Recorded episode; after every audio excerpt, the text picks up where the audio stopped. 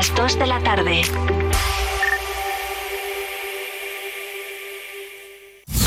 Vive Radio Servicios Informativos con Noelia Ordóñez.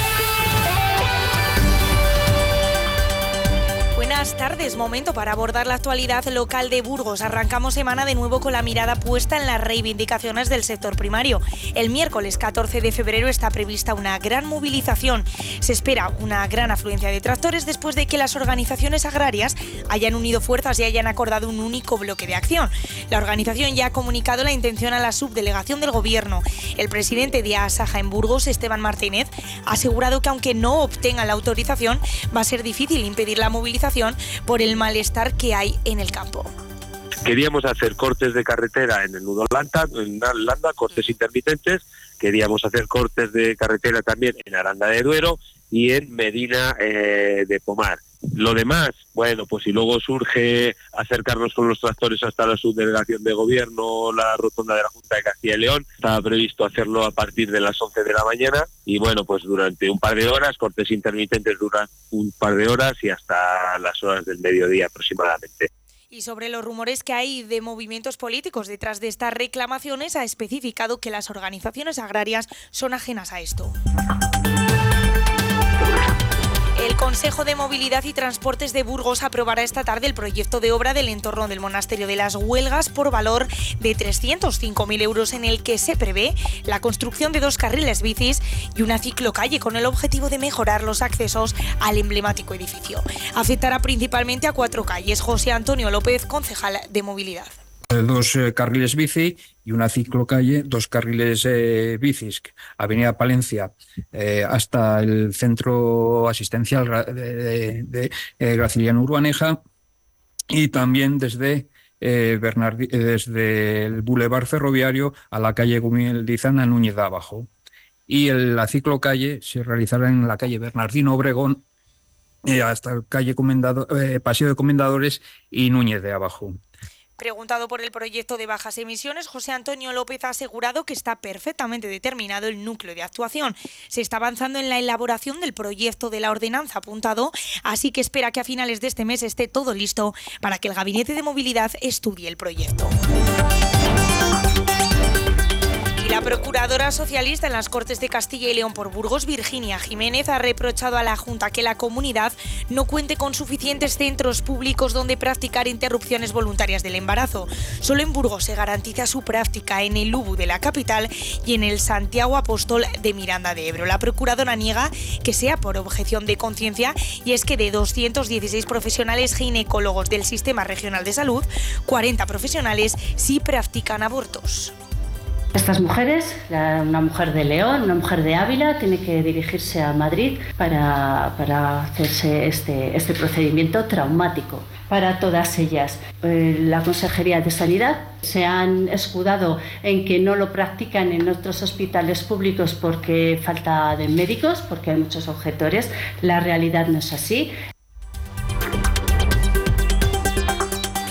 Detenido en Aranda de Duero por instalar una cámara en el aseo de mujeres de un bar. Se le acusa de un delito contra la intimidad y revelación de secretos tras la denuncia de la propia propietaria del establecimiento del hallazgo de la cámara en el aseo femenino. El Ayuntamiento de Burgos ha guardado esta mañana un minuto de silencio por los dos guardias civiles fallecidos en Barbate. La alcaldesa Cristina Ayala ha compartido su dolor y ha manifestado que es momento de agradecer la labor de quienes protegen la seguridad pedir al Ministerio de Interior que refuerce la seguridad en una zona tan complicada como es esa y desde luego agradecer a la Guardia Civil que siempre está ahí protegiendo a todos los españoles.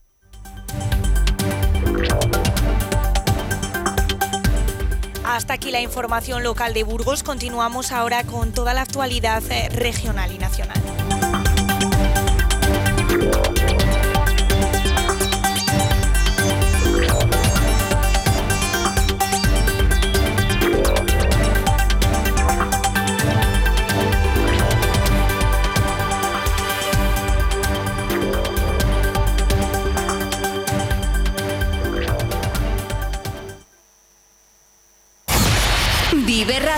Servicios informativos con María Cristóbal.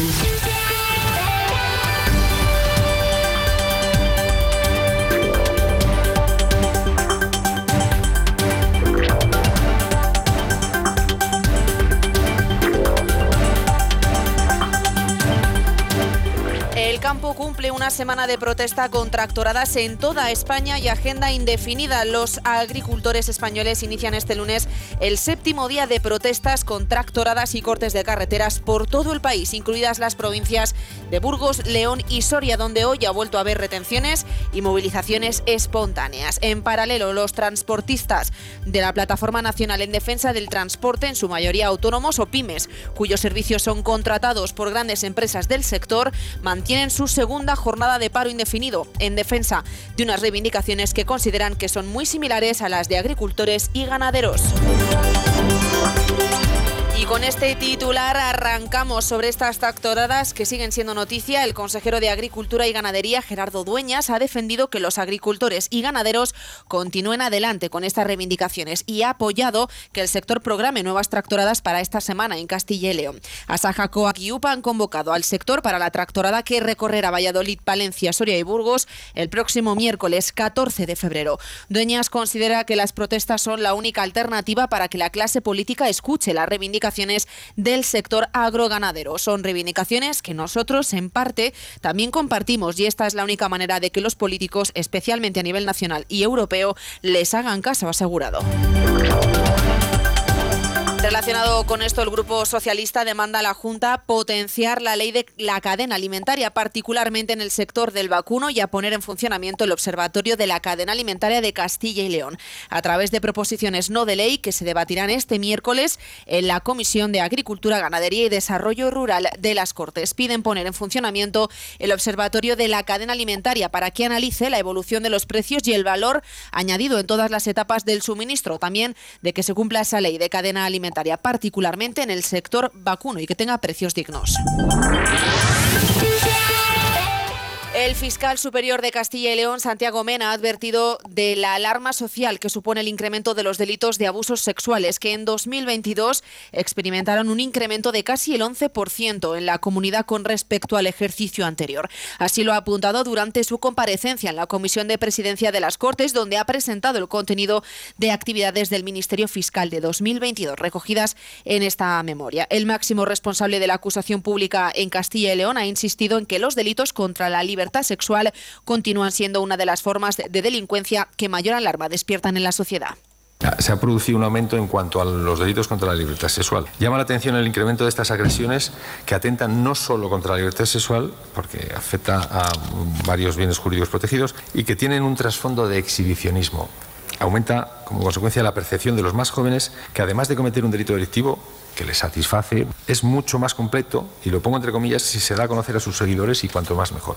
Además, el consejero de Economía y Hacienda, Carlos Fernández Carriedo, ha destacado que el plan de hábitat de Castilla y León ya ha permitido movilizar 182 millones de euros, el 46% de los 392,84 previstos a lo largo de su vigencia. Las actividades aglutinan a 25.000 empresas, más de 82.000 empleos y 24.000 millones de facturación. El plan, ha comentado el consejero, pretende coordinar y conectar a las empresas del sector que cuentan con muchas posibilidades de desarrollo en Castilla Estamos hablando en Castilla y León de 25.000 empresas que movilizan cada año una cifra de negocios de 24.000 millones de euros y que dan empleo en total de 82.000 trabajadores.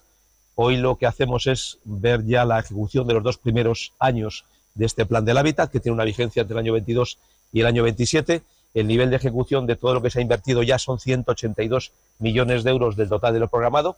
La programación total eran 393 millones de euros lo que supone que habríamos ejecutado ya cuando han transcurrido solo dos años, el 46% de lo previsto. Por otra parte, la Consejería de Movilidad y Transformación Digital ha aprobado la revisión de los planes de acción con los mapas estratégicos de ruido de 17 tramos de carreteras de la comunidad, que tienen una intensidad media diaria de más de 8.219 vehículos, el equivalente a 3 millones anuales. Las carreteras a las que ha afectado esta revisión son la autovía del Camino de Santiago entre Osorno y Burgos, entre Onzonilla y Santas Martas y entre el Burgo Ranero y Sahagún, la CL 6 623 entre San Andrés del Rabanedo y Lorenzana y la CL 631 entre Ponferrada y Cubillos del Sil. También la León 713 entre Fuentes Nuevas y Camponayara. La Junta de Castilla y León y la Universidad Europea Miguel de Cervantes han formalizado un protocolo de actuación para unar esfuerzos en el impulso de la adquisición y certificación de competencias digitales de los universitarios. El protocolo suscrito prevé el diseño y puesta en común de recursos formativos y plataformas tecnológicas, también la promoción del reconocimiento y equivalencia de asignaturas dentro del currículum de universitarios. Se da cobertura, según ha señalado la consejera, uno de los objetivos que programan el eh, programa de Castilla y León Digital. Más acuerdos, el Instituto Nacional de Ciberseguridad de España y el Centro de Coordinación del Equipo de Respuesta a Emergencias Informáticas de Japón han firmado una colaboración para abordar los desafíos emergentes en materia de ciberseguridad. El objetivo es fortalecer las defensas digitales de ambos países. Con una vigencia de cuatro años, el acuerdo se centra en el intercambio de información sobre incidentes de seguridad cibernética detectados por ambos países. Hablamos de los Goya. El portavoz de la Junta y consejero de Economía y Hacienda, Carlos Fernández Carriedo, ha defendido que la imagen de Castilla y León sale reforzada tras la celebración el pasado sábado de la gala en Valladolid, una de las mejores de la historia del evento en sus 38 ediciones. Por su parte, la secretaria de Organización del PSOE en Castilla y León, Ana Sánchez, ha asegurado que el vicepresidente de la Junta, Juan García Gallardo, da vergüenza ajena por insultar al mundo del cine. La socialista se ha referido al momento que se produjo en la gala cuando el director de cine que se encontraba en el escenario eh, Almodóvar quiso entregar el premio a la mejor película y se dirigía a García Gallardo, quien horas antes se había tildado a los cineastas como señoritos. Escuchamos a la portavoz, en este caso del Partido Socialista en Castilla y León, que dice que el Partido Popular es rehén de Vox. Y si hay una imagen que defina cómo efectivamente son rehenes, baste ver la gala de los Goya, cuando el mundo de la cultura le dice al vicepresidente sin funciones las verdades en la cara y paradójicamente Mañueco aplaude. Ese es el cinismo y la hipocresía de quien es rehén de Vox, que en público hacen una cosa y en privado arrodillan a esta tierra. Las Cortes de Castilla y León han guardado un minuto de silencio en memoria de los dos guardias civiles asesinados en Barbate cuando fueron arrollados por una narcolancha y han solicitado al Gobierno reforzar los medios materiales de todos los cuerpos y fuerzas de seguridad del Estado. Lo ha hecho en una declaración el presidente del Parlamento Autonómico, Carlos Pollán.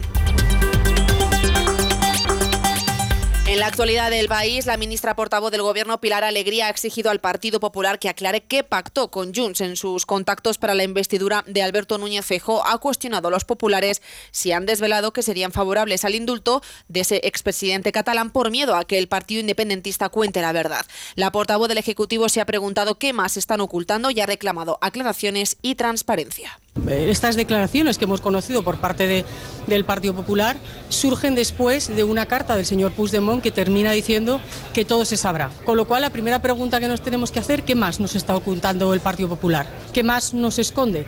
Por tanto, exigimos aclaraciones y transparencia y que nos diga qué pactaron que pactó el Partido Popular con Junts.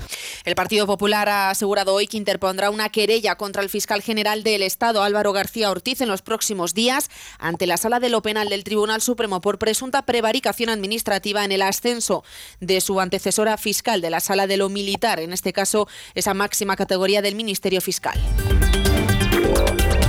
El barómetro de opinión del Centro de Investigaciones Sociológicas del mes de febrero, el CIS, el primero tras la votación final de la ley de amnistía, refleja un empate técnico entre los dos grandes partidos nacionales, con el Partido Popular en cabeza con un 33,2% frente al 33% del PSOE. Pero en el caso de Galicia deja al Partido Popular en el límite de la absoluta frente a un Benega disparado. El PSOE se deja dos puntos respecto a la encuesta publicada hace una semana. Este barómetro de opinión correspondiente al mes de febrero es el último que se conocerá con la intención de voto de Galicia. Más asuntos. El alto representante de la Unión Europea para Política Exterior, Josep Burrell, ha señalado que las operaciones de Israel en el sur de la Franja de Gaza son excesivas y desproporcionadas y ponen en riesgo la situación humanitaria de millones de palestinos. Hasta aquí el informativo de hoy. Estas han sido las noticias destacadas de la jornada de este lunes 12 de febrero. Les esperamos en la próxima parada informativa en esta misma frecuencia. Vive la actualidad, vive al día, vive radio.